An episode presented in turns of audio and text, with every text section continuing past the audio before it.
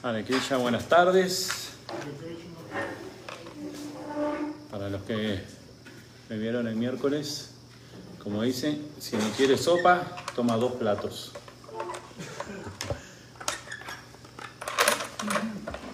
A David y Kumar, que ya me tuvieron que escuchar el miércoles, ahora otra vez. Hace tiempo que no venías aquí, ¿verdad, Kumar? Aquí, qué bueno. Ya, otra vez.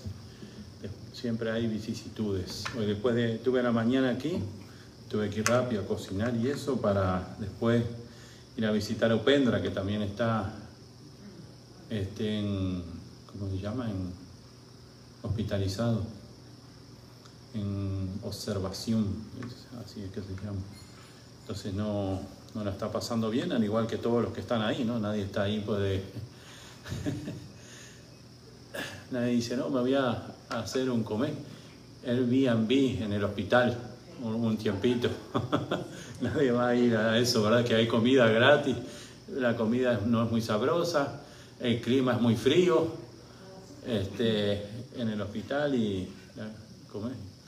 y la atención a veces no es la mejor. Las camas no son también que son reclinables y todo, pero con todo y eso जयुरदमाधवा कुञ्जविहा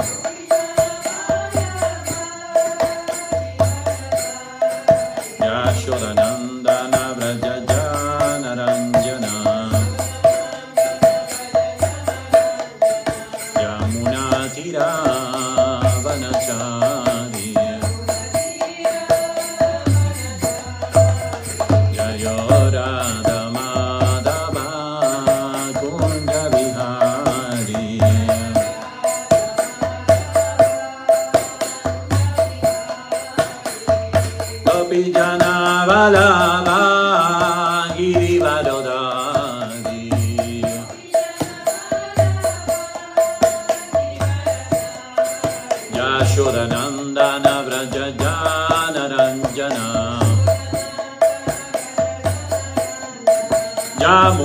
जामुनाधिरावन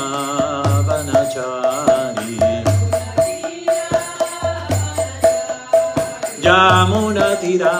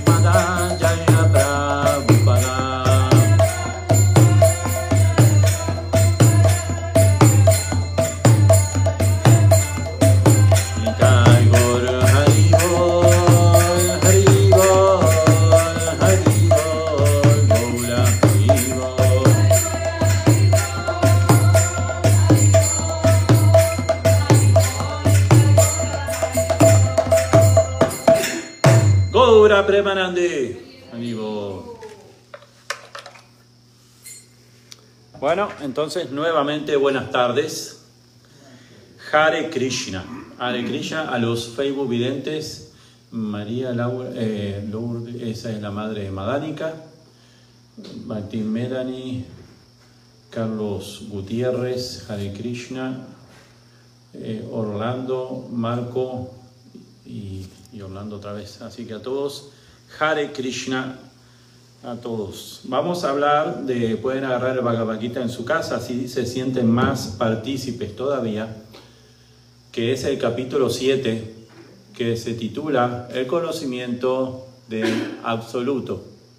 Capítulo 7 titulado Conocimiento del absoluto. Capítulo 7 titulado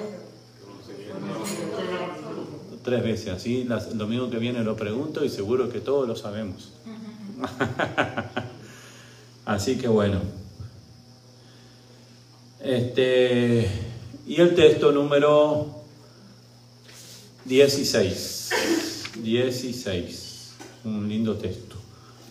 Como siempre, sabía que algo me estaba olvidando y, y, era la libreta, pero entonces sabía que algo más me estaba olvidando y eran los espejuelos como siempre para leer. Pero bueno, aquí estamos. Todos juntos, repitan por favor. Om Namo Bhagavate Vasudevaya.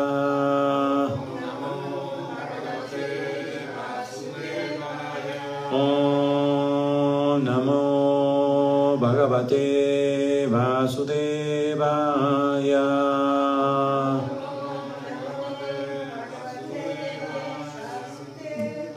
Al unísono, a ver. Om Namo Bhagavate Vasudevaya. Om Namo Bhagavate Vasudevaya. Es muy importante siempre la, vibración.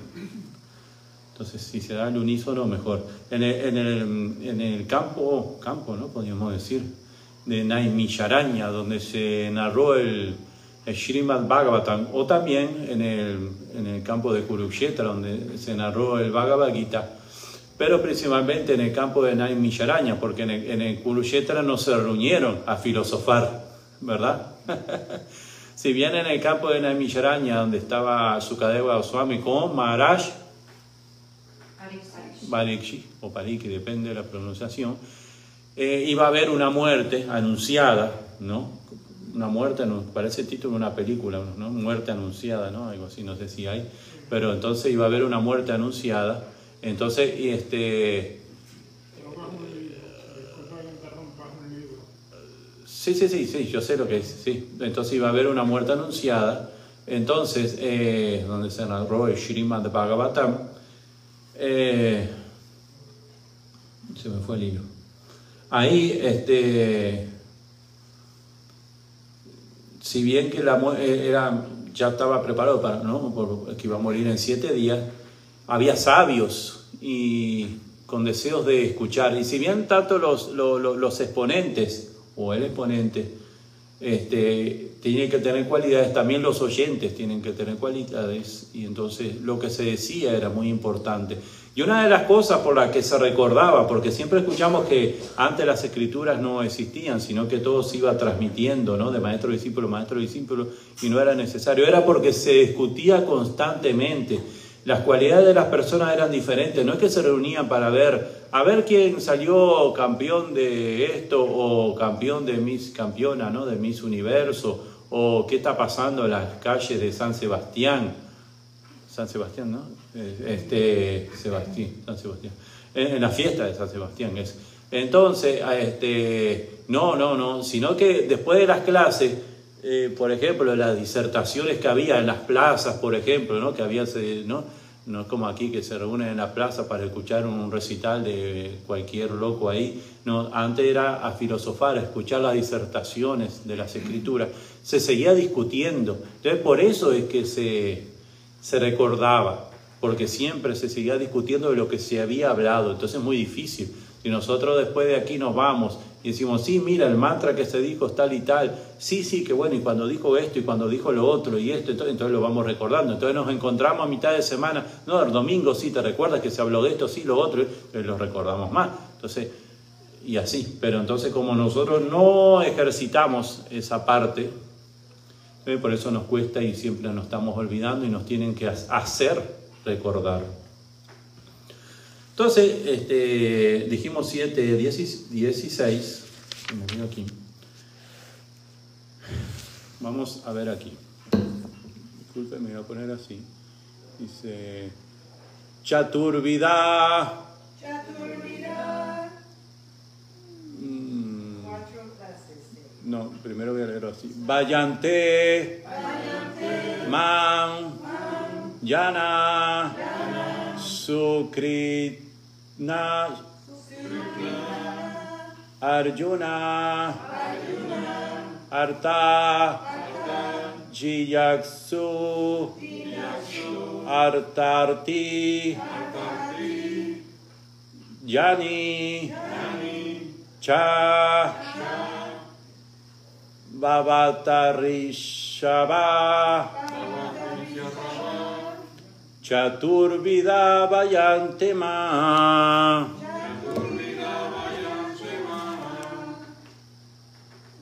Yana Sukrito Arjuna. Arto Yasur Artarti. Yanicha Bharatar Sabha. Lo voy a leer una vez sola porque está medio complicado para la vista. Dice Chaturvida. Cuatro clases de. Vayante. Prestan servicios. Mam. A mí. Yana. Personas. Su. Perdón. Sukritna Kritina, perdón, su. Aquellos que son piadosos. Su Kriti, por eso es su Kritina. Arjuna, oh Arjuna, Ata, el afligido. Jiyaksu, el indagador. Artarti, aquel que desea ganancias materiales. Yani, aquel que conoce las cosas tal como son. Cha, también. Bharatarishava. Oh tú, el grande entre los descendientes de Bharata. Que repitan por favor. Oh tú, el mejor de los Bharatas, Arjuna. Cuatro clases de hombres piadosos comienzan a prestarme servicio devocional. El afligido, el que desea riquezas, el indagador y aquel que busca conocimiento acerca del absoluto. Significado. A diferencia de los herejes, estos son eh, porque el verso anterior son, estos son cuatro clases que se acercan, el anterior son cuatro clases que no se acercan. Entonces, por eso Prabhupada aquí explica, a diferencia de los herejes que son eh, adeptos de los principios regulativos de las escrituras y reciben el nombre de Sukriti, Sukritina, que significa aquellos que obedecen las, los reglamentos de las escrituras y las leyes morales y sociales, y que están más o menos consagrados al servicio del Señor Supremo, entre esos, estos hay cuatro clases de hombres, lo que a veces están afligidos, lo que están necesitados de dinero, lo que a veces indagan y los que a veces buscan conocimiento acerca de la verdad absoluta. Esas personas acuden al Señor Supremo bajo diferentes condicionamientos para realizar servicio devocional Ellos no son devotos puros porque tienen algunas aspiraciones que satisfacer a cambio del servicio devocional. El servicio devocional debe ser sin aspiraciones y sin deseos de obtener un beneficio material. El Bhakti Rasamrita Sindhu define la devoción pura de la siguiente manera. Uno debe prestarle al Señor Krishna un amoroso servicio trascendental de modo favorable y sin el deseo de obtener una ganancia o un beneficio material a través de las actividades furtivas o la especulación filosófica. Eso se denomina servicio devocional puro. Cuando estas cuatro clases de personas acuden al Señor Supremo para realizar servicio devocional y mediante la compañía de un devoto puro, se purifican por completo. También se vuelven devotos puros. En lo que respecta a los herejes, para ellos el servicio devocional es algo muy difícil porque sus vidas son egoístas, irregulares y carecen de metas espirituales, pero incluso cuando por casualidad algunos de ellos se ponen en contacto con un devoto puro, también se vuelven devotos puros. Aquellos que siempre están ocupados en actividades fruitivas acuden al Señor por la aflicción material y en ese momento se relacionan con devotos puros y en medio de su aflicción se vuelven devotos del Señor. Aquellos que simplemente están frustrados a veces también llegan a relacionarse con los devotos puros y se despierta en ellos el interés de saber de Dios. Asimismo, cuando los áridos filósofos se frustran en cada uno de los campos de conocimiento, a veces quieren aprender acerca de Dios y acuden al Señor Supremo a prestarle servicio devocional. Y de ese modo, trascienden el conocimiento del Brahman impersonal y del Paramatma localizado y llegan a la concepción personal de Dios, a la gracia del Señor Supremo o de su devoto puro. En general, cuando los afligidos, los indagadores, los buscadores de conocimiento y aquellos que están necesitados de dinero se libran de todos los deseos materiales, y cuando todos ellos entienden por completo que la remuneración material no tiene nada que ver con el mejoramiento espiritual, se convierten en devotos puros. Mientras no se llega a una etapa así de pura, los devotos que le prestan al Señor un servicio trascendental están manchados con las actividades fruitivas, la búsqueda de conocimiento mundano, etc. Así que no tiene que trascender todo eso antes de poder llegar a la etapa de servicio devocional puro. Chaturvida vayante manjana sukritino arjuna arto jijaksur artarti yanicha bharatar sabah Oh tú, el mejor de los Bharatas, Arjuna, cuatro clases de hombres piadosos comienzan a prestarme servicio devocional. El afligido, el que desea riquezas, el indagador y aquel que busca conocimiento acerca del absoluto.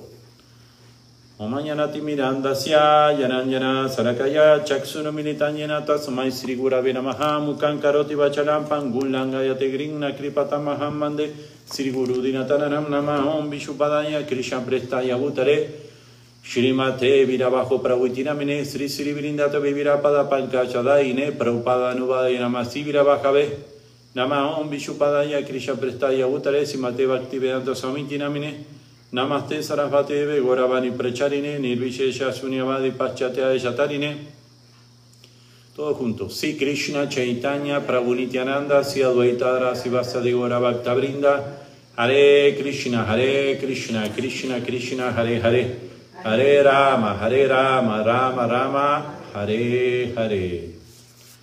Entonces,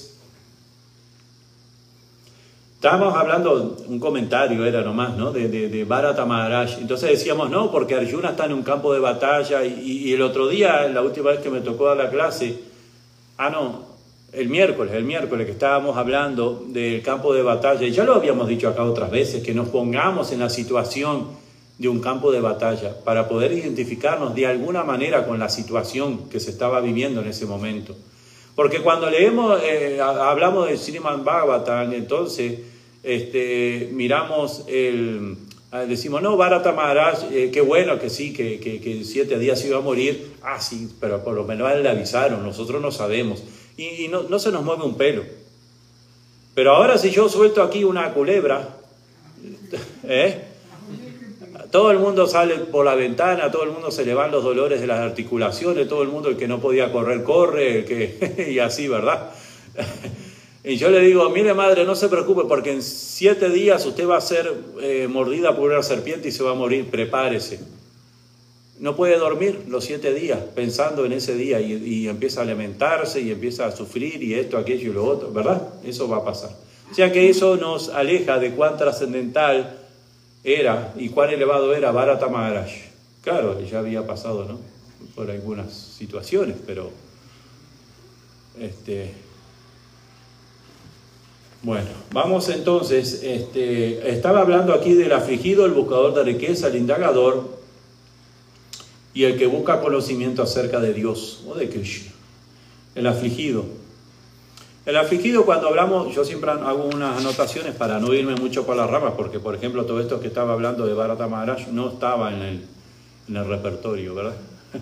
Entonces no tengo miedo de irme por las ramas. El afligido, o sea, cuando hablamos de afligido a veces nos... Qué linda tulasi esa, ¿verdad? Que pusieron hoy, ¿eh? está preciosa realmente. Eh, cuando hablamos del afligido, si quieren ver la Tulasi, los Facebook videntes se tienen que quedar hasta el final de la clase y les se la voy a mostrar. es sinónimo, como de depresión, ¿verdad? Y decíamos el otro día. Eh, el otro día, ¿tienes agua allá afuera? Puedes tomar agua si quieres. Este, de la depresión. Ah, y hablábamos de eso, eh, de los semidioses. Por ejemplo, los semidioses vienen una aparente, una aparente vida dichosa, ¿verdad? Donde no envejecen, no se enferman, son, este, si quieren pueden sentarse aquí, así no tengo que estar mirando así. Entonces, este, no se enferman, este, siempre son este, jubilosos, las esposas o las mujeres son muy bellas, muy atractivas, o sea, no hay necesidad de estar trabajando así, una cosa ardua, ¿verdad? Es, una vida celestial, ¿verdad? Entonces, es como cuando nosotros vamos, pero de pronto hay un momento en los semidioses que dicen, bueno, te queda poco. ¿Ve? Y entonces eso podemos comparar como cuando nosotros estamos de vacaciones, ¿verdad? Gastando dinero y de vacaciones y no tenemos que trabajar y estamos con la familia o los amigos, ¿verdad? Este, como cuando íbamos a la escuela, ¿verdad? Eh, o la secundaria, estábamos de vacaciones y divirtiéndonos con los amigos, jugábamos todos los días, no, parábamos nunca, pero de pronto faltaba una semana para empezar la escuela. O la, y nos venía como una depresión, ¿verdad? Porque ya pensar en la cara de la maestra, en todo tener que hacer deberes, tener que ir a la escuela, ¿no?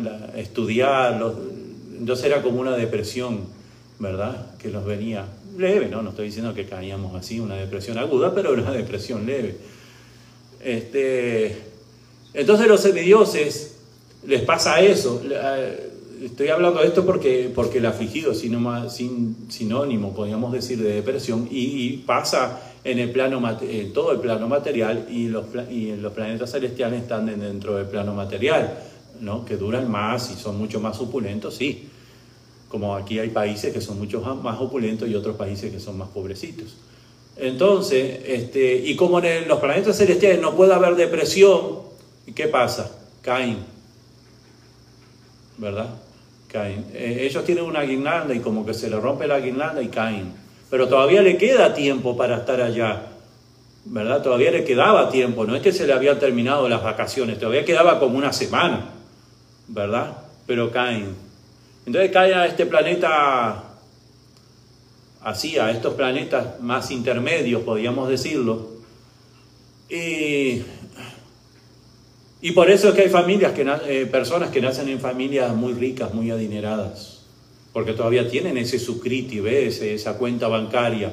No van a caer en, mi familia, que somos unos pobretones, por ejemplo, ¿no? Van a caer en una familia opulenta, ¿no? Y eso así, ¿no? Piadosas, no más o algo así. o muy adinerada y eso así, ¿verdad? Así es, quería hacer ese comentario. Entonces, la, la depresión, si podíamos darle una definición, podríamos definirla como aquella persona que no tiene metas ni espirituales ni materiales. Porque no, no puede, no le da la capacidad, en ese momento está en una crisis mental aguda que no puede este, tener una meta ni material ni siquiera espiritual.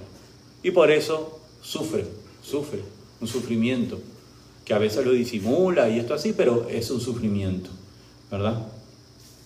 Muchas veces hay una, se da esa depresión en cuestiones amorosas, en el plano amoroso. Hemos visto suicidios porque no es correspondido como él piensa o él tenía una expectativa de la otra parte, no la consigue y por eso cae en una depresión. A veces hay este, violencia, separación, engaños, ¿no? Eh, a veces, eh, porque el matrimonio está mal dirigido, muchas veces pasa, ¿no? Por lo, general, eh, la unión del matrimonio en este mundo material, hablamos siempre en la generalidad, me pueden decir, no, no, pero yo conozco una, un caso, no, no, en la generalidad, el matrimonio es una unión para ser explotados el uno al otro, se explotan el uno al otro a disfrutarse, ¿no? Entonces, ya cuando una de las partes quiere disfrutar y la otra parte no quiere ser disfrutada, entonces ahí surge una, una, unos sentimientos de negación, de, ¿no? De, no muy buenos, ¿verdad? Podríamos decir de una de las partes, ¿verdad? Porque no es, eh, no es satisfacida, ¿se dice? No, no es satisfecha, satisfecha como él, como, como, como él espera, ¿verdad? Él tiene una expectativa de satisfacción y como eso no se cumple, o la otra parte, entonces hay una crisis emocional, a veces aguda. Entonces, debido a eso hay discusiones, muchas veces hay violencia y cosas, muchas veces hay engaño, ¿verdad? Porque esa, esa, esa unión muchas veces está basada, por lo general, en la explotación de una parte hacia la otra parte. ¿verdad? Entonces en la expectativa que espera. Y como a veces esas expectativas tienen que durar mucho tiempo, ¿no? Y, esas cosas a veces no duran mucho tiempo por diferentes motivos, entonces por eso hay tanta desilusión. Y por eso está, porque los sentidos hay que complacerlos, y por eso siempre hay una búsqueda, esos sentidos son como un fuego que siempre hay que apagarlos. Entonces, si no se apagan por un lado, vamos a apagarlo por otro lado tanto sea el de la, parte sexual, la parte de la alimenticia, ¿no? Eh, lo que sea, ¿no? La parte visual, no, esta película no me gusta, cambio, por eso la gente pasa cambiando la televisión, no, esto no, mira un ratito esto, a veces si podía tener cinco televisores, miraba un ratito una así, ¿no? Todo el tiempo, ¿verdad? Y están cambiando constantemente porque siempre están, quieren variedad, variedad. Es muy difícil la estabilidad en todos los aspectos. Y la comida también, ¿no? O sea, no, siempre lo mismo, esa famosa frase, siempre lo mismo, ¿verdad? Entonces, me cocina siempre lo mismo, ¿verdad? Me divorcio, una cosa así, ¿verdad? ¿verdad? Entonces es como hay un caso que se dio de verdad, de, que la, una, la, la, esposa era de un país y el esposo era de otro país eran de países diferentes el matrimonio, ¿verdad? Entonces ella le daba la parte de la punta del pan, el codito le dicen en Uruguay, no sé cómo le dicen acá, ¿no? la, parte del pan. Entonces, entonces este, para él eso le, causaba mucho, le afectaba, ¿no? Entonces decía, no, era motivo de discusión. Entonces tan así que fuera una cuestión de, de, de eso de pareja sí, terapia de pareja. Entonces el hombre se expresó, no, porque ella siempre me da la parte de, más dura del pan, ¿verdad? ¿Y cómo puede ser? Yo no me siento atendido, siento como que me, no me quiere, como que ve una cosa así, como que no me quiere complacer y todas esas cosas, ¿verdad? Entonces ella explicó, dice, no, porque en mi país esa es la parte que a las personas más les gusta, la punta del, pancito, del pan, ¿no? El pan largo ese, ¿no? La flauta, no sé cómo le dicen acá. Pan flauta le dicen, no, no, pan flauta, la punta de, la flauta, entonces eso es la más, entonces, entonces ve, o sea, ella te quiere complacer y te da lo mejor, pero tú no sabías eso, entonces es una cuestión de a veces, muchas veces de comunicación, ¿verdad? Y por entonces incluso eso pasa mucho, el tema de la comunicación, porque el esposo trabaja todo el día, la esposa trabaja todo el día, entonces no se relacionan, no se comunican, entonces los hijos tampoco, y entonces hay problemas de comunicación gravísima en la familia. Este, porque los hijos no le cuentan a los padres, porque los, mejores, ¿quiénes son los mejores?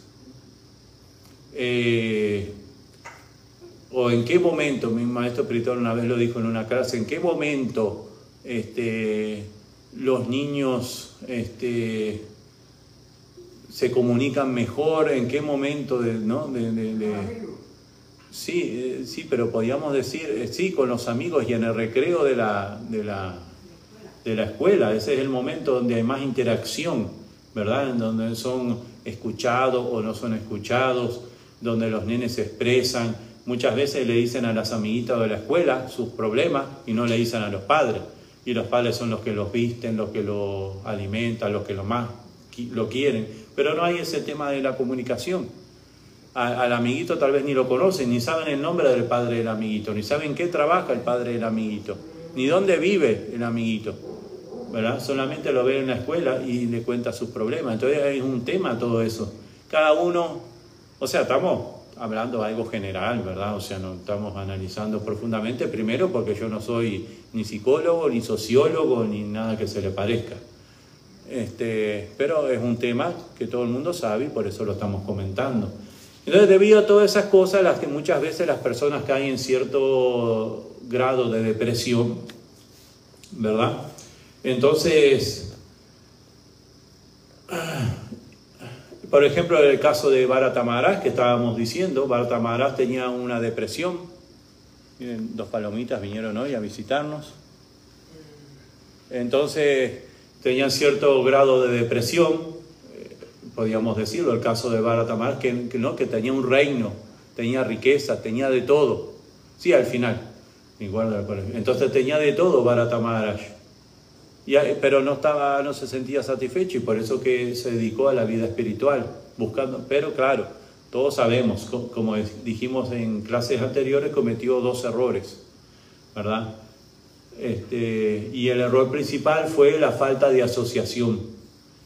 Principalmente, se recuerda que comentábamos eso cuando se apegó al cervatillo, porque si tuviera buena asociación, este, cualquiera de las personas, de los sabios, le dice, no, no te apegas a ese ratillo porque eso te va a traer consecuencias. Pero claro, fue un arreglo de Krishna también, ¿verdad? Este, otro caso, podríamos decir, de depresión que, vemos en la historia, que también está en el mismo librito, Volver a Nacer, que el otro día mencionábamos ese librito, es el caso del rey Chitraketu. ¿Conocen, perdón, la, historia del rey Chitraketu, más o menos? ¿No la escucharon? Sí, todo el mundo la escuchó. Chitraketu era un rey que tenía mucha opulencia también, como todos los reyes de esa época, mucha, mucha opulencia. Pero él tenía una, una aflicción, estaba afligido, muy afligido, muy profundamente afligido, porque no podía tener descendencia. Entonces, ¿a quién le iba a dejar el reino? O sea, entonces eh, por arreglo de la providencia, había un sabio que se llamaba Anguira, que lo bendijo para que una de las esposas le diera un, descendiente. Y así fue. Le dio un descendiente, nació un hijo varón y él estaba súper contento. Y cuando nació el hijo varón, sea, el sabio le dijo que va a ser motivo de alegría y también motivo de tristeza. ¿Cómo puede ser? Bueno, ya verás.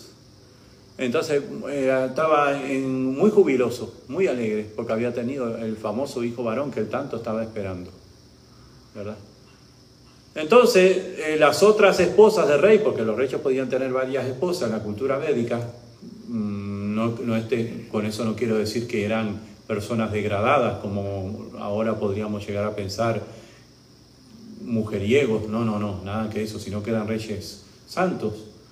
Este, y se pusieron celosas, hasta podríamos decir envidiosas, y envenenaron al bebé. Porque claro, como era, había, le había dado descendencia, esa esposa pasó a ser como la preferida del rey, entonces se pusieron así como envidiosa y lo envenenaron. Claro que todo esto es un arreglo para dejarnos esta enseñanza, ¿verdad? Entonces, este, cuando así como estaba tan jubiloso, el mismo grado de jubiloso que tenía el rey, después el mismo grado de depresión que tuvo el rey, porque se murió. Como cualquier persona le puede pasar, ¿no? Que se le muere un hijo, eso es el dolor más profundo que hay. La muerte de un hijo, eso no tiene comparación, no hay comparación para una madre no hay comparación para un padre cuando se le muere un hijo. Eso es un dolor muy agudo que no podemos, el apego, el nudo. Por eso se dicen esos nudos que tenemos en el corazón, ¿no? Que son bien fuertes. Cada uno tendrá más fuerte el nudo, por ejemplo, no, sí, me robaron no sé qué cosa, ah, bueno, bien, no estaba tan apegado, era un nudo fácil de desatar. Pero esos nudos que a veces ¿no? tenemos una soga y que no se pueden desatar, a veces se nos hace un nudo en la cica. Yo tenía una cica bien larga, ¿no? Aquí y se me hizo varias veces el nudo que me la tuve que cortar y ahora lo que tengo es una cosita, un rabito ahí, este, pero porque es un nudo bien duro, bien duro, que no se puede desatar y por más crema de enjuague que le ponga, no se desataba. Entonces esos nudos así bien duros, bien, eso así son los nudos de los apegos, así, ¿no? Bien fuerte. Entonces esos, nudos, esos nudos, cuando de pronto se rompen, ¿verdad? Causan mucho, mucho, mucha tristeza, mucho dolor. Entonces, eso fue lo que pasó. Pero Narada Muni, Angira era amigo de Narada Muni, Narada Muni un devoto puro que tiene mucho poder y revivió al niño. Y lo pudo revivir, pero el niño dijo, está bien, pero revivió por un poco de tiempo nada más. Y, y resulta que, claro, el niño revivió y él se puso alegre otra vez y le dio una clase de filosofía a los padres y le dijo que no sé, ¿qué padres son ustedes? Porque yo he venido naciendo por muchas vidas, he tenido diferentes padres. Así, o sea, ¿no? Uno nace, muere, nace, no muere, pero siempre en la misma alma. O sea, ¿pero cuál de ustedes? ¿Cuál, de todos los padres que tuve son ustedes? Porque he nacido tantas veces, que he nacido, tuve un padre caballo, un padre toro, ¿no? O sea, tantos padres.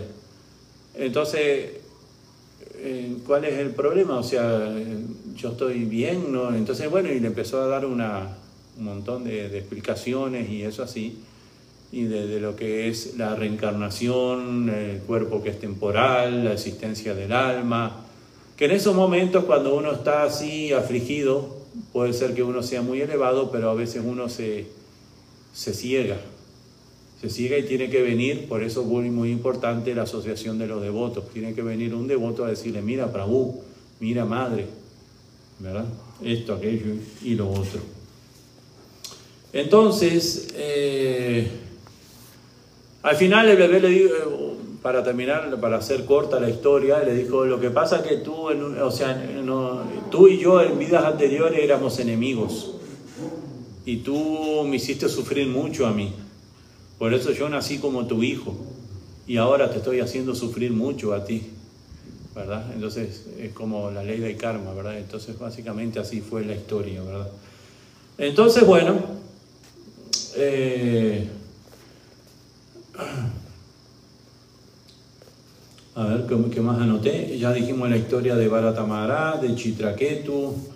Eh, aquí anoté algo. Entonces incluso también a veces los devotos caemos en cierto tipo, ya una vez que encontramos, aquí estamos hablando de las personas que se acercan a Dios, ¿verdad? Los afligidos. Pero también a veces nosotros en el proceso de acercarnos más a Dios, tenemos cierto tipo de aflicción, porque todavía tenemos apegos. Entonces es muy difícil porque no estamos ni allá, ni estamos ni allá, porque si estuvimos, si somos devotos puros, ¿no? hay dos personas que no sufren. ¿Cuáles son? los devotos puros y los, y los locos. Porque los locos no saben este, ni qué están haciendo, ¿no? Entonces no sufren, ¿no? Para ellos, eh, no sé, yo hoy soy Superman, Napoleón, todo el tiempo están así, en otro plano, ¿no? Entonces, no estamos ni allá, que somos devotos puros, ni somos así envueltos, tan materialistas, o sea, estamos en el medio. Entonces sabemos que hay un, plano superior y a la misma vez queremos disfrutar y tampoco nos da el karma para hacer todo lo que quisiéramos hacer. Es por eso que estamos, sufrimos tanto, ¿verdad? Entonces, a veces en la búsqueda de la perfección espiritual también hay cierto tipo de aflicción, o muchas veces hay cierto tipo de aflicción, y nos puede llevar a señalar a otras personas. Pero claro, cuando señalamos tenemos que dar cuenta que si viene un dedo, señala para allá y tres dedos que señalan para acá. O sea que eso nos quiere decir que, no, no siempre la culpa es de los demás. Ah, no, sí, me voy porque, porque me puso la jálaba, como siempre decimos, arriba del sabji. Y eso no puede ser. ¿Cómo me van a servir para allá la jálaba arriba del sabji? Eso es lo último que puede pasar, ¿verdad? o me voy porque hoy esto, aquello y lo otro, y, está bien, puede ser que haya, que hayan servido la jala variable del sabji, pero no es un motivo, sino que a veces es una excusa para justificar el que no estoy cantando bien la yapa, el que no estoy yendo a los programas, el que no estoy haciendo servicio, que no estoy leyendo los libros, que no estoy escuchando clase, que no estoy esto, aquello, lo otro. Entonces, todas esas cosas son más, ¿verdad?, que poner la jala arriba del samshi, de los vegetales o del arroz, ¿verdad? Entonces tenemos que ver cuando le echamos la culpa a los no, que porque el presidente del templo o el comandante del templo me dijo esto, aquello, lo otro. Bueno, sí, está bien. ¿eh? O sea, hay que corregir porque en definitiva es por el bien. El otro día estábamos hablando en una reunión de la importancia de la corrección, porque si no se corrige a tiempo, eso puede causar como las bolas de nieve que empiezan chiquitas y después cada vez más grandes. Y si, por ejemplo, mañana la, cualquiera de nosotros no hace bien el servicio, ¿verdad? Primero, la madre, por ejemplo, barre y mapea el templo, ¿verdad? Pero si mañana usted o usted, cuando se le dio ese servicio, usted primero mapeara y después barriera, y entonces pasan los años y usted mapea y después barre. Entonces cuando se le enseña a otro nuevo, no, no, porque yo vi que la devota lo lleva haciendo hace años así, primero ella mapea y después barre. Así debe de ser. ¿Ves? Entonces está mal la cosa. Eh, ¿Verdad? O si vemos que la madre que está en el altar y en vez de hacer, eh, ofrecer, así como se ofrece en sentido horario, hace el sentido antihorario, cuando le toque entrar al altar, entonces va a hacer el sentido antihorario, porque la madre que estaba en el altar ofrece así los artículos. Entonces no es así. Entonces por eso es muy importante corregir a tiempo. Pero a veces las correcciones, ¿verdad? Depende de la capacidad del, del, del, corregido, ¿no? Del ego falso como esté, ¿no? Porque hoy en día a veces lo que hay que hacer son sugerencias y ver cómo están los astros. Hoy estaba viendo a alguien que puso así en el Facebook, una persona que siempre está este, los astros y todas esas cosas. Entonces, no, sí, porque lo que te va a llegar, te va a llegar y bueno, cosas así, no sé. Entonces, y todos los astros, y hay que ver los astros y cómo está la luna, y si Júpiter está no sé cuánto, y Saturno, y Venus, y no sé cuánto, para poder decirle, Prabhu, me casás un vasito con agua. Entonces ya está brava la cosa, ¿verdad? Está grave. ¿no? Entonces a veces pasan esas situaciones, ¿verdad? Es muy importante las correcciones, pero si bien, claro, hay que saber hacerlas, ¿no? Con respeto y todo, pero a veces también la otra parte tiene que ver que por el bien, por el bien, ¿verdad? A veces uno va al doctor y no siempre le, no, que no, quiero que me cure, pero que no me duela. Bueno, va a doler, ¿verdad? Es como yo, a mí me hicieron una cirugía y entonces, sí, doctor, quiero que me cure, pero que no me duela. Y a mí me hacía, después de una cirugía no sentí nada, porque yo me dormí, fue como abandonar el cuerpo, me, me morí cantando Hare Krishna y por suerte cuando me desperté estaba cantando Hare Krishna. La diferencia era que cuando antes no tenía tanto dolor como después. después que me curó tenía más dolor porque no me podía ni nada, ni, ni, pestañear, así que me, que me dolía un montón. Y así tuve como, como una semana. Pero bueno, o sea, pero me curaron. O sea, me curaron. Entonces a veces curar duele, duele, ese, ese cuestión del ego falso duele, ¿no? Entonces, bueno, eh, porque a veces los conceptos son equivocados. Por ejemplo, yo anoté aquí eh, el punto de estar... Eh, todo esto que estábamos diciendo es para, para, para, para llegar al punto de estar bien enfocados. Y otro punto muy importante es que, por ejemplo, a veces nos, nos preguntan, ¿por qué está practicando vida espiritual, madre? ¿Por qué está practicando vida espiritual, Prabhu? ¿Por qué? Ah, para ser feliz. Para ser feliz. Y bueno, es una respuesta. No vamos a decir que está totalmente equivocada, pero está equivocada. Porque en realidad nosotros hacemos práctica de servicio devocional para que Krishna esté feliz, para complacer a Krishna. Y por añadidura, nosotros vamos a estar felices. Pero entonces nosotros queremos, como traemos eso del mundo material, el yo, yo, yo, primero yo, segundo yo, tercero yo, y así sigue la lista, y yo, yo primero. Entonces eso lo traemos a veces aquí, queremos ser felices, nosotros yo. Primero, por ejemplo, ¿no? O sea, ahí somos 10 devotos, hay 10 chapates y me agarro 3 y bueno, ahí va a haber 3 que no le van a tocar, ¿verdad? O 2 que no le van a tocar. Entonces no es así, ¿no? O sea, el punto es complacer a Krishna y por añadidura nosotros vamos a estar complacidos. Eh, ¿Qué más? A ver, otro punto. Ya eso más o menos hablamos del afligido, ¿verdad? O sea que puede, el afligido que es, es una de las personas que se acerca a la vida espiritual y cómo dentro de la vida espiritual, buscando la perfección, también podemos tener ciertos altibajos, o sea, cierto tipo de aflicción. Que hay que tener mucho cuidado con eso y hay que trabajar con eso, principalmente en lo personal y individual, buscando ayuda, ¿no? no tratando de echar las culpas a los demás. Eso es como para resumir el punto del afligido. Eh, después, el buscador de riquezas. Ah, ah, yo había notado otra, otras cosas del afligido.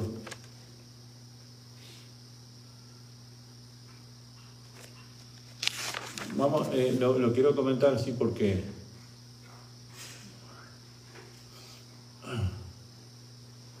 sí, eh, eh, creo que es importante.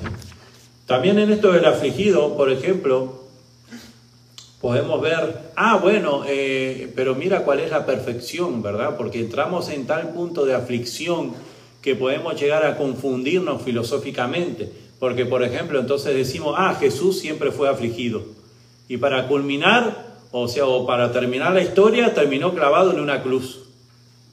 O sea, o sea que toda la vida vivió afligido y para terminar, Hari Thakur también ¿no? O sea, siempre vivió perseguido, afligido, y para culminar lo reventaron a palo, porque eso fue lo que pasó, en 22 mercados lo, lo, apalearon.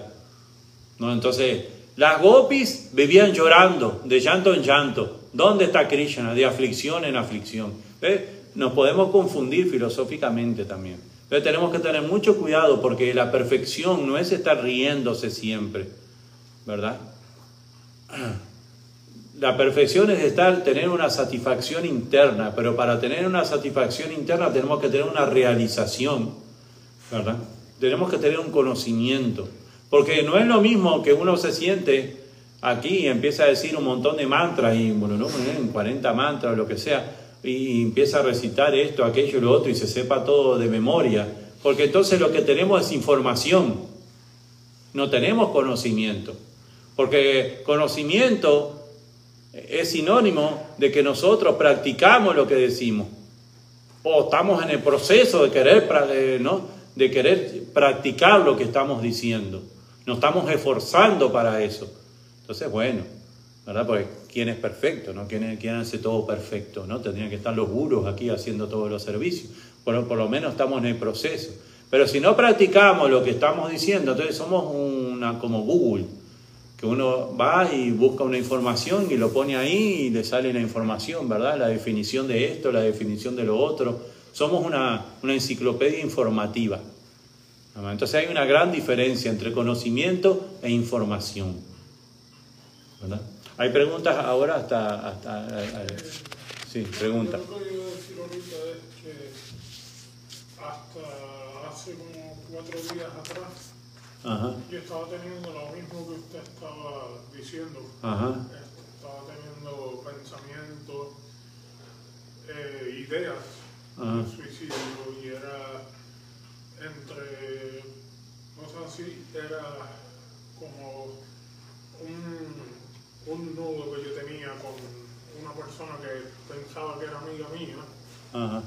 pero tiene esta pareja que es bastante celoso y se molesta conmigo solamente porque yo le, molest- yo le saludé de hola hermosa y él no le molestó, le molestó y me retiró Sí, la- siempre va a haber, eh, este mundo material es así porque siempre hay una expectativa de lo que uno espera de la otra persona. De eso siempre pasa en el mundo material. no esperaba eso y me deprimí por mucho tiempo. ¿Sí? Y entonces No te- vine, eh, vine hasta aquí por eso y no sabía que hoy iban a tocar ese tema. Ajá. Sí, eh, la expectativa de la otra persona y otro tema fundamental que sucede en este mundo material es la identificación corporal. Claro, o sea, estamos, podemos hablar de este tema en casos generales, ca- casos particulares, este, requiere otro tipo de atención, pero aquí se habla siempre en lo general, ¿verdad? La expectativa, muchos, muchas situaciones, muchos malos entendidos surgen por la expectativa que uno tiene de otra persona y por la identificación corporal. Para entonces eso pasa mucho, yo hombre, yo mujer, este, eso pasa mucho, ¿verdad? Entonces, bueno, sí, me alegro entonces que, que haya servido de algo. Entonces decíamos otro punto del buscador de riquezas. Muchas veces pasa, y he sabido de varios casos, que a veces en la vida personas que no le va bien, que no la pegan con una cosa, no la pegan con otra cosa y se van al templo. Entonces, ese es otro tipo de persona, el buscador de riquezas, que se acerca así a, a Dios, buscando que Dios le solucione los problemas. Dios necesita un auto, Dios necesita trabajo, Dios necesita, ¿verdad? Que mucha, y Dios no es un comerciante. ¿no? Porque comerciante, vamos a una casa de comercio y comerciamos, ¿cómo es que se llama eso de, de los... No, no, no, la- la- eso de los que, que en los celulares a veces aparece, y no sé para qué está esa aplicación de los que suben y bajan y que la, La bolsa de la bolsa de valores. Esos son comerciantes, ¿verdad? La bolsa de valores. Entonces, como apuestas, ¿verdad? Especulando siempre. especulando siempre por aquí. Eh, ajá, entonces, para, pero no con Dios. Dios no es una bolsa de valores. Sí, Dios, claro. Entonces, él lo busca, porque Dios ya sabe. Hay un pasatiempo muy lindo que quería contar, que de un amigo de Krishna, que, que muchos lo saben, ¿verdad? El pasatiempo de famoso, ¿verdad? De que era muy pobrecito, era amigo en la niñez, habían ido a la escuela juntos y después en la adolescencia él, o sea, Krishna era un príncipe y él y este amiguito era el nombre Sudama. Sudama, Sudama era bien pobre, bien pobre, bien pobre, pero siempre estaba muy satisfecho. Pero estaba casado con una esposa que le decía, mira, que mira dónde me tienes viviendo, que no tenemos esto, que no tenemos lo otro, que no sé cuánto, que como a veces pasa también, ¿verdad? que arreglame esto, que arreglame lo otro, mira cómo me tienes. Entonces, este, ve a donde Krishna le dijo y, y que es tu amigo de la infancia y pídele. Este, bueno, pero él no quería ir, pero ante la insistencia de la esposa, él fue. Y dice, pero no pude ir con las manos vacías, pero a la misma vez no tenía nada para llevarla. Entonces le llevó un poquito de arroz. Entonces ir, es como ahora ir a ver al, al presidente de Estados Unidos, por decir un ejemplo, por decir un ejemplo, porque el presidente de Estados Unidos es un pordiosero al lado de Krishna. Pero vamos a- a- al presidente de Estados Unidos y le llevamos un poquito de arroz que aquí que quedó frío, ¿verdad? Mira, esto es lo que le traje. Entonces, eh, su dama fue ahí y cuando entró ahí, entonces eh, este, los porteros lo pararon. Dice, sí, yo vengo a ver a Krishna. Sí, ajá, ¿y quién es usted? Bueno, yo soy su dama, le dijo.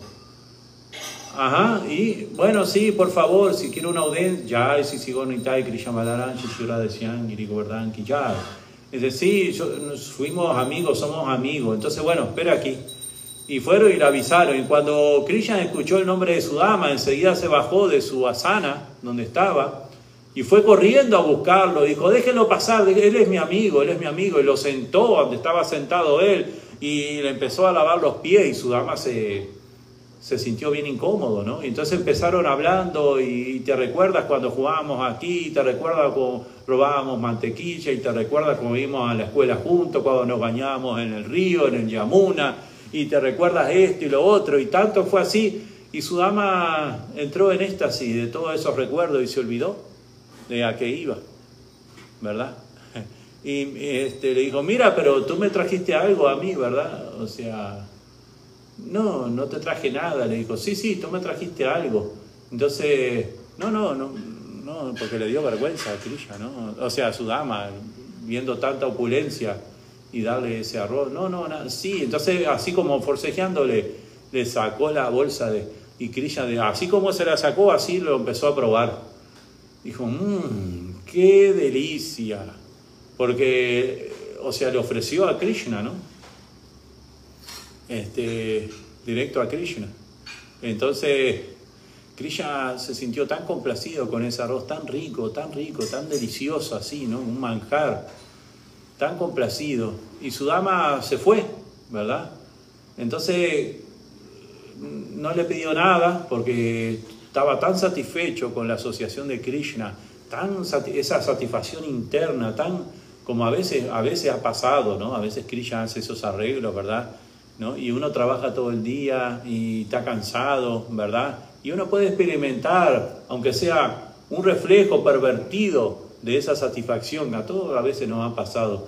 A veces, a mí, a mí ha pasado dos o tres veces nada más, desafortunadamente, dos o tres veces. Me hubiese gustado que me pasara mucho más veces. Pero dos o tres veces me ha pasado que hasta me olvidé de tomar prayan. Me olvidé. ¿Yo tomé prayan hoy o no tomé? Así me ha dos o tres veces me ha pasado eso. Este, nada más, no más de tres veces, pero dos me acuerdo.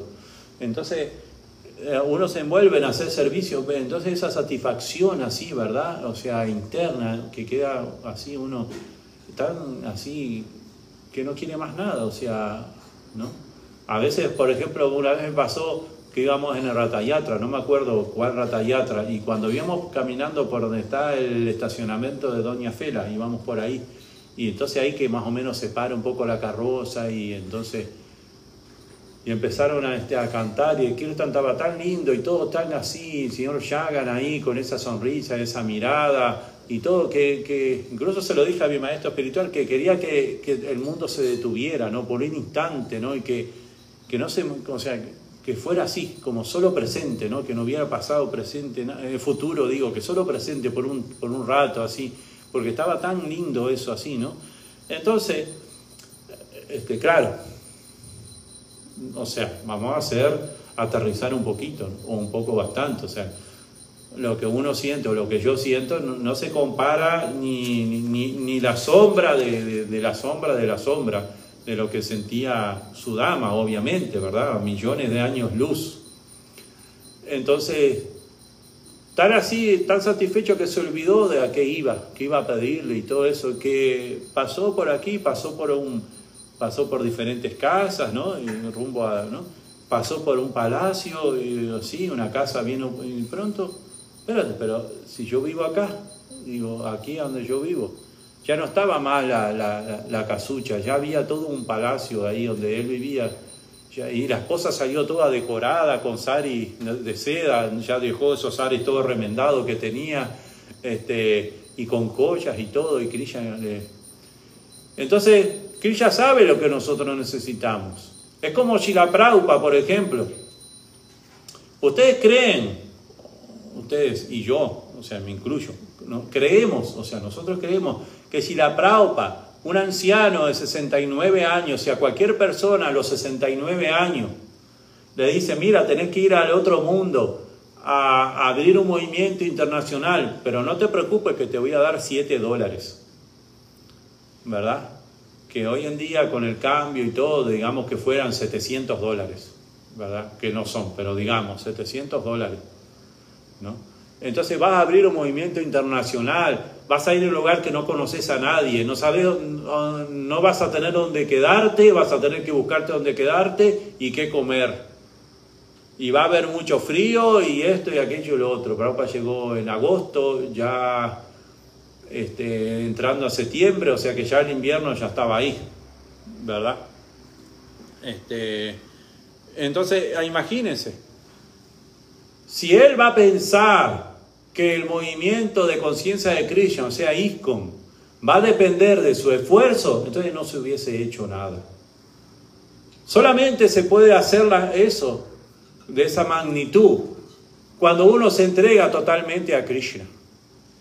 Es la única manera, cuando uno se entrega totalmente a Krishna. Si uno no se entrega totalmente a Krishna, entonces esas grandes cosas que hacen los santos no, no son posibles.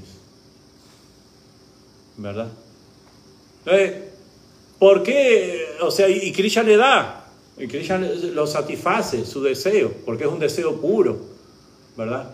es como Sudama. Sudama fue y, se olvidó, ni le pidió a Krishna, pero Krishna sabe lo que él necesita. Entonces se lo da.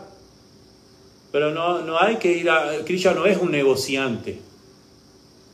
Entonces hay que, otra vez repetimos el punto, que tenemos que no trabajar para ser feliz nosotros, sino que trabajar para complacer a Krishna.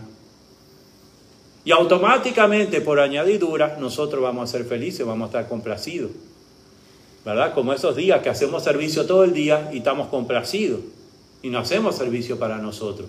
Y eso es una probadita, muy apenas, muy apenas, sí, muy apenas de lo que es el servicio devocional puro. Dígame, madre. Este, sí, pero cuando usted dice que uno viene para complacer a Krishna, para hacerlo feliz, pero al inicio quizás es bueno, aunque sea sentirse uno bien o feliz, a prestar servicio y poco la madre pregunta, sí, eso que uno viene, que lo, ideal es complacer a Krishna, que todo eso está bien, pero al inicio sí es bueno este, sentirse uno feliz, ¿verdad? Porque eso es bueno al inicio, esa es la, pregunta. Digamos, eso, eh, muy buena pregunta, sí, pero tenemos que ver que al inicio hay una concepción especial. Al principio, cuando nosotros venimos a la conciencia de Krishna, Krishna nos abre un poquito la ventanita, ¿verdad? y vemos todo puro. Las deidades son puras, los devotos son puros, el templo es puro. Y después nos cierra y ya está, ya viste que todo es puro, ¿verdad? Entonces todo funciona por entusiasmo, ¿verdad? Y nosotros pensamos que nos ponemos un dote, una curta, un zar y vamos y conquistamos el mundo. Pero después, con el tiempo, que ella nos cierra esa ventanita y dice, bueno, ahora trabajá, trabajá vos solo. Es como la mamá que le enseña al niño a escribir y dice, no, ahora ya vos solo vas a tener que hacer los deberes. O al principio le enseña a comer, no, ahora vos solo tenés que aprender a comer. O le enseña a ir al baño y dice, no, ahora vos solo arreglate en el baño, yo ya, lo, ya, ya, ya te enseñé. Entonces así es lo mismo, ¿verdad?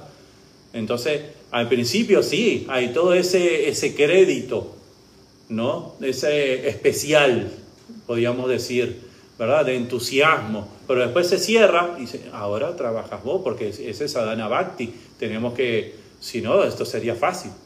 Entonces no hay que hacer esfuerzo. Entonces eh, caemos en la filosofía cristiana que Cristo murió por nosotros, no tenemos que hacer nada. No, tenemos que trabajar para sentir eso, ¿verdad? Porque todos vivimos al principio, ¿verdad? Ese entusiasmo y que todo era puro. Pero después empezamos a, cuando se nos cierra esa ventanita, a ver eh, contaminación en los devotos. Sí, era puro, era puro, pero ahora ya no es tan puro. Y porque claro, ya entramos en la parte filosófica y tenemos que entender que ese devoto puro que se describe aquí en las escrituras no es esa persona. Esa persona está en el baño, se está bañando. No podemos decir que está limpio, pero tampoco podemos decir que está sucio. Tiene defectos y está trabajando. Que hace más tiempo que está trabajando, sí, hace más tiempo que está trabajando. Que tiene experiencia de cómo bañarse, sí, tiene experiencia de cómo bañarse. Y nos puede enseñar a nosotros de cómo bañarnos. Pero él también está en el baño.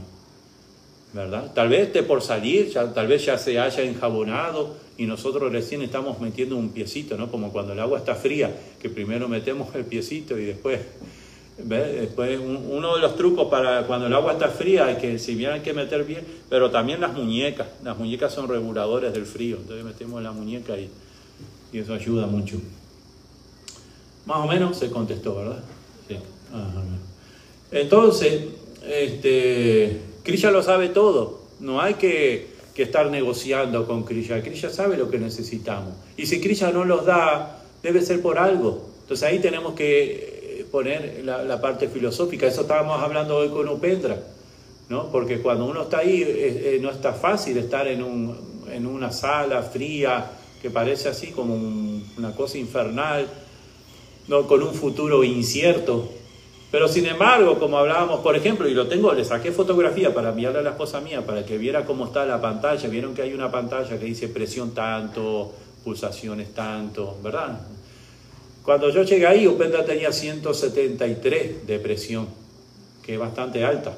Upenda entró ahí con la, ¿cómo se llama eso? no, de la, de la, de la diabetes, ¿cómo es? La, no, la, glucosa, no, globina. Hemoglobina. Sí, algo así, hemoglobina. Los, conteos de glóbulos rojos. Sí, ¿cuánto, ¿cuánto es lo normal más o menos? ¿Alguien sabe? Sí, de 13 a 17. 13 a 17. Upenda tenía dos. Ya estaba con un paso o con los dos pies del otro lado. La segunda vez que le pasa en este mes que, que, que lo salvó.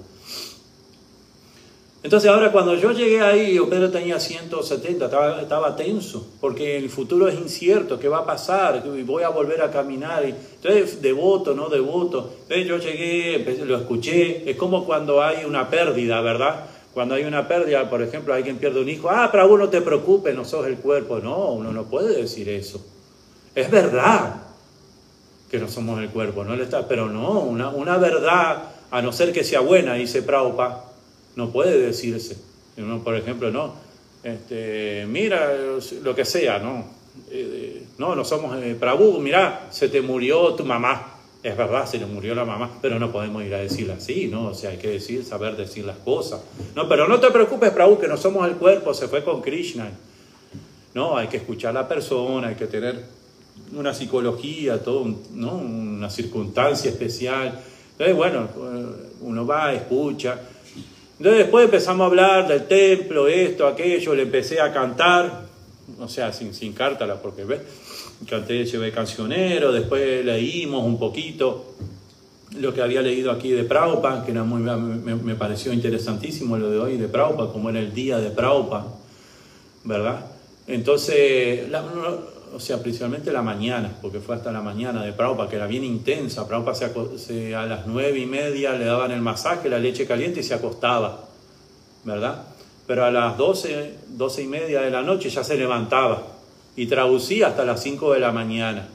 Y después ya se descansaba 15 minutitos, así un poquito, se refrescaba y salía a hacer la caminata matutina cantando chapa y con los discípulos y le hacían preguntas de una hora. Y los discípulos que eran jóvenes no lo alcanzaban a él, tenía que esforzarse para alcanzar y era un anciano de más de 70 años. Eh, yo, si yo estoy toda la noche sin dormir, al otro día a las 5 de, la, las 6 de la mañana lo que menos quiero es salir a caminar. Entonces Prabhupada era una persona, un ser muy especial, ¿verdad?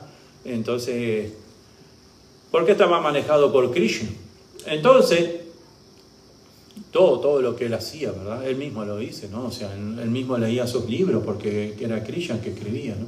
Eh, hablando así, entonces, una de las cosas que le dije a, a, Upendra fue que de todo este hospital, él es la persona más afortunada, porque él tiene el santo nombre, este, ya después llamamos al Catuán y ve, y, entonces ya habló con, con el Catuán, y entonces ya el Catuán dijo que le iba a ir a ver, y bueno, entonces le dije que tiene santo nombre, que empieza a recordar todo lo que hicimos en el templo, la primera vez que vino al templo, la primera vez que tomó iniciación, la segunda vez que tomó iniciación, cuando entró al altar, cuando cocinó, cuando salía Sankirtan, este, que empieza a recordar todas esas cosas, un día de templo. Por ejemplo, le, dije una vez a unos devotos lo metieron presos, a una devota, a mí, la esposa mía y a mí también una vez nos metieron presos y nos pusieron en, la, en la querella, como dicen acá por mendicidad. ¿verdad? Nos pusieron, ¿verdad? Y lo que estábamos era predicando, ¿no? Haciendo Sankirtan en, una, en unas luces. Pero bueno. Entonces a veces los devotos no venían al templo, eran que lo habían llevado preso, ¿verdad? Este, por, por, por, hacer, por predicar. Eso pasaba en Argentina, en Uruguay, no pasaba eso, por lo menos cuando yo entré antes puede ser. Pero bueno, entonces le dije que una vez en los devotos los metieron presos por estar predicando. Entonces un devoto, Harikesh, dijo, vamos a hacer la fiesta de domingo. Entonces cuando dijo eso, dijeron, pero está loco, ¿cómo que vamos a hacer la fiesta de domingo? Estamos acá en una celda.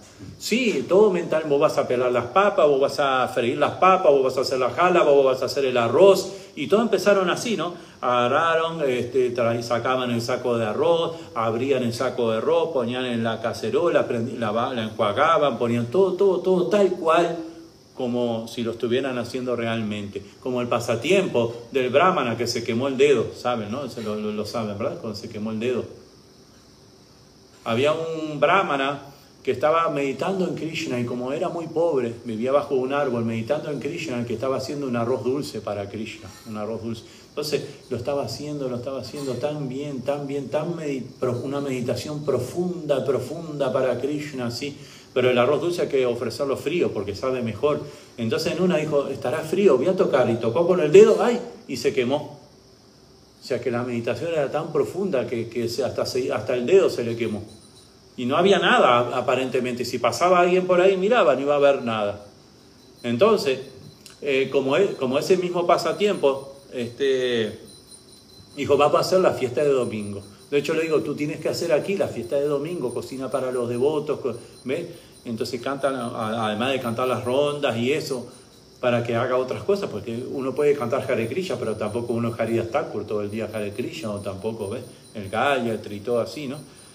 Pero, y leer, a veces uno no está con la concentración, no es el lugar a veces para leer, a veces uno no ve, está incómodo, no hay donde apoyar un libro, o lo que sea, ¿no?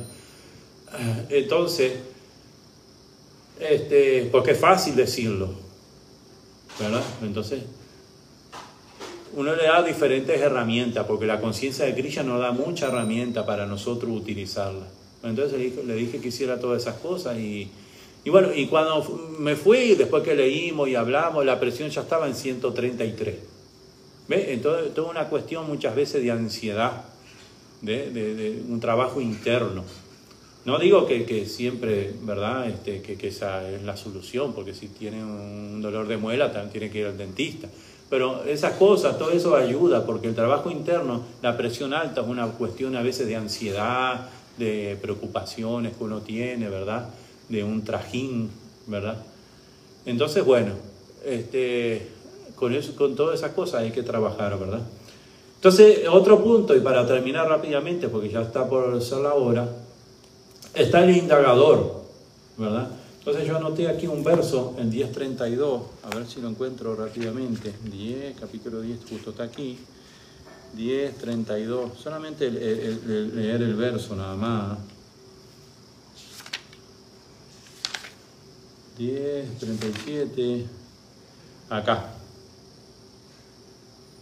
32, era de este lado, este, este. Sí. Dice, de todas las creaciones, oh Arjuna, yo soy el principio y el fin, y también el medio. De todas las eh, ciencias, yo soy la ciencia espiritual del ser, y entre los lógicos, yo soy la verdad concluyente. Entonces la gente, el, indagador, o sea, el, especulador, está buscando a dónde surgió todo, quién es Krishna, quién es Dios, o sea, quién es Krishna, quién es Dios, de dónde viene todo, de dónde vamos, quiénes somos nosotros. Entonces ya Krishna aquí le dice, al final la conclusión de todo es que yo soy el principio, el medio y el fin. O sea, no, no se le escapa nada. Entonces todo, está, todo es Krishna. ¿Verdad? O sea, todo el origen de todo es Krishna y todo se da por Krishna, todo se da porque Krishna lo sanciona. Si el viento está ahora soplando es porque Krishna lo sanciona está autorizado para actuar de esa manera. Si tenemos sol, es porque Krishna le dio ese servicio al sol y todos los días lo hace a la perfección, porque los de semidioses son devotos del Señor y tienen ese servicio. Si tenemos luna que le da el sabor a los vegetales, es porque Krishna le dio ese servicio.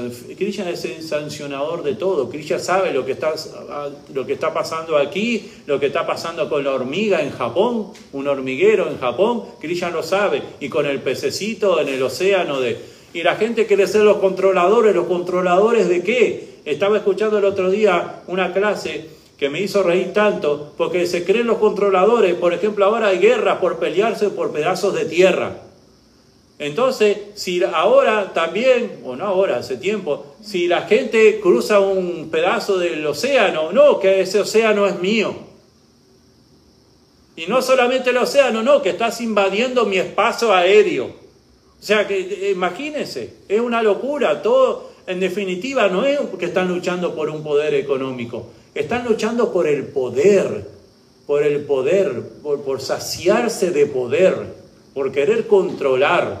Eso es el deseo eh, eh, eh, de trasfondo, ese es el trasfondo de la cosa, como dicen, el meollo del asunto. Y para terminar, el último, porque ya estamos casi, el último punto es la persona que está buscando a Krishna, que se ve más fácil, porque ese es el que es alquiltanero o el que cuando hacemos rata yatra nos encontramos por ahí, ay, qué bueno, yo estoy buscando esto hace tiempo. Y entonces ahí podíamos decir tantos pasatiempos de Sankirtan. Y el devoto sale con los libros a buscar los dueños de los libros, porque los dueños de los libros ya andan por ahí, solamente uno tiene que encontrarlos. Toma, este libro era tuyo. Entonces preguntas, comentarios o algo que, que quieran decir, y ya con esto terminamos. Algo por varios motivos, principalmente por mi capacidad, un análisis muy superficial de las cuatro personas que se acercan al Señor, a Krishna. Pregunta. La madre Ishwari, ¿qué va a preguntar? Acercan a Krishna, ¿cuál es, cuál es la posición mejor? Bueno, a veces, no es que las, las, personas tienen una cosa, a veces podemos tener un poco de las cuatro también. ¿Verdad? Por ejemplo, nosotros, yo cuando me puse, o sea, me interesé por, tenía un poco de las cuatro, si bien tenía una incertidumbre que iba a pasar con mi futuro, ¿verdad? Me recuerdo que yo estaba en el templo y dije, ¿qué va a pasar? Porque le meten eso en la cabeza a uno, con tu jubilación, cuando seas viejo, tenés que trabajar, ¿qué va a pasar? Y yo dije, ah, ¿para qué? Si yo voy a hacer toda la vida brahmachari. Dije, o sea, que no me, en un momento eso y la respuesta que se me ocurrió y seguí, seguí haciendo lo que estaba haciendo, o sea, pero en definitiva este, no siempre es una cosa. Eh, claro que el mejor es aquel que está buscando a Krishna, ¿no? Porque no hay que, no tiene tanta aflicción, no tiene una necesidad económica y no tiene tanta especulación en la cabeza. El que está buscando a Dios es fácil. Mira, acá está, punto, ya. Acá está toda la respuesta, punto. Esta es el, el único literatura que es hablada por Dios, directamente. Entonces, justo, estás buscando a Dios, diste con Dios. Ese es el mejor. Sería lo que está buscando conocimiento. buscando, sí, a, Dios como conocimiento, porque conocimiento, el, especulador también está buscando conocimiento. Sería que aquel que está buscando acerca de Dios, no el que está buscando conocimiento, porque el que está buscando conocimiento especula en mucho y se van a veces con la parte de astrología, se van con la parte de los extraterrestres, se van con la parte de, ¿verdad? De tantas de, los chakras y del yoga y de pururum, bararán y de, la alimentación y que después no puedes comer el devoto. Si bien tenemos que cuidarnos la alimentación, lo que no, nos interesa es que sea prayada, eso es lo fundamental. Por ejemplo, el movimiento vegano es muy bueno, pero en definitiva lo que va a lograr el movimiento vegano es que se va a morir y va a tener todas las tripas limpias. ¿Me entiendes? Pero si no ofrece el alimento, ah, bueno, o sea, eso es otra cosa. Pero lo importante de la conciencia de Cristo es que sea preyada. Si no es preyada, no sirve de nada. ¿Verdad? Entonces, sí, hay que cuidarse. Porque, por ejemplo, en la cultura védica, ya que para tocar nada más este tema, la leche no es mala, pero, pero ahora vamos al supermercado y vemos una leche que dura seis meses. ¿Cómo va a ser? Un pan que dura tres meses. ¿Cómo, va a ser? Mi madre hacía pan y si ponía un pan ahí tres meses, tenía unos hongos que era más grande que el pan. Entonces, ¿cómo va a ser? me daba con un pan por la cabeza y me partía la cabeza, ¿entiendes? Entonces, pues, le ponen tantas cosas que, claro, cualquier persona le hace mal. Es como el azúcar. Los gobernantes saben que el azúcar es mala. Todo, y esto todo azúcar, azúcar por todos lados. Por todos lados hay azúcar. Entonces eso es malísimo. Pero todos estamos en, eso. Lo- lo- Los cositos para, con la leche y esto. Vaya a la escuela ahora y dile, vamos a comer ahora vegano y no solamente vegano, porque hay muchas cosas veganas que son malas para la salud. Eh, naturista, vamos a decir, ¿no? Va a comer arroz integral eh, con aceite de oliva y se terminaron los papas fritas y se terminó esto y los nenes no, no o sea, no pisan el comedor. ¿Entiendes? O sea, no pisan el comedor. Entonces, así. Bueno, vamos a mostrarle las deidades para los que se quedaron aquí. Muchas gracias. Shila Prabhupada aquí, Jai. Jaya Gauranitai, Jaya Gauranitai. Gauranitai, Jaya Gauranitai.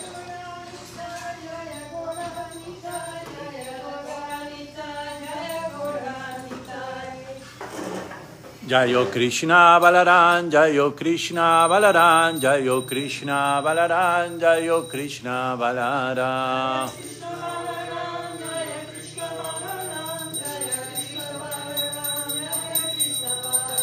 Jayo Radha Syama Sundar, Radha Syama Sundar, Radhe.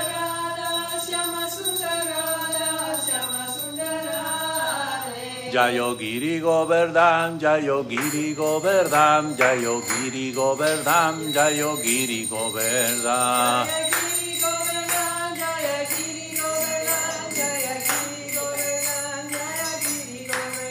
Jai Prabhupada, Jai Prabhupada, Jai Prabhupada, Jaya Prabhupada.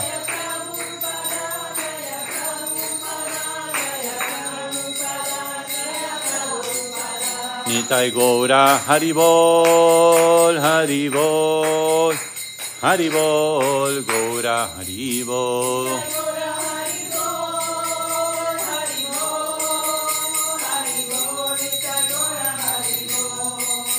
Gora Premanande Haribol.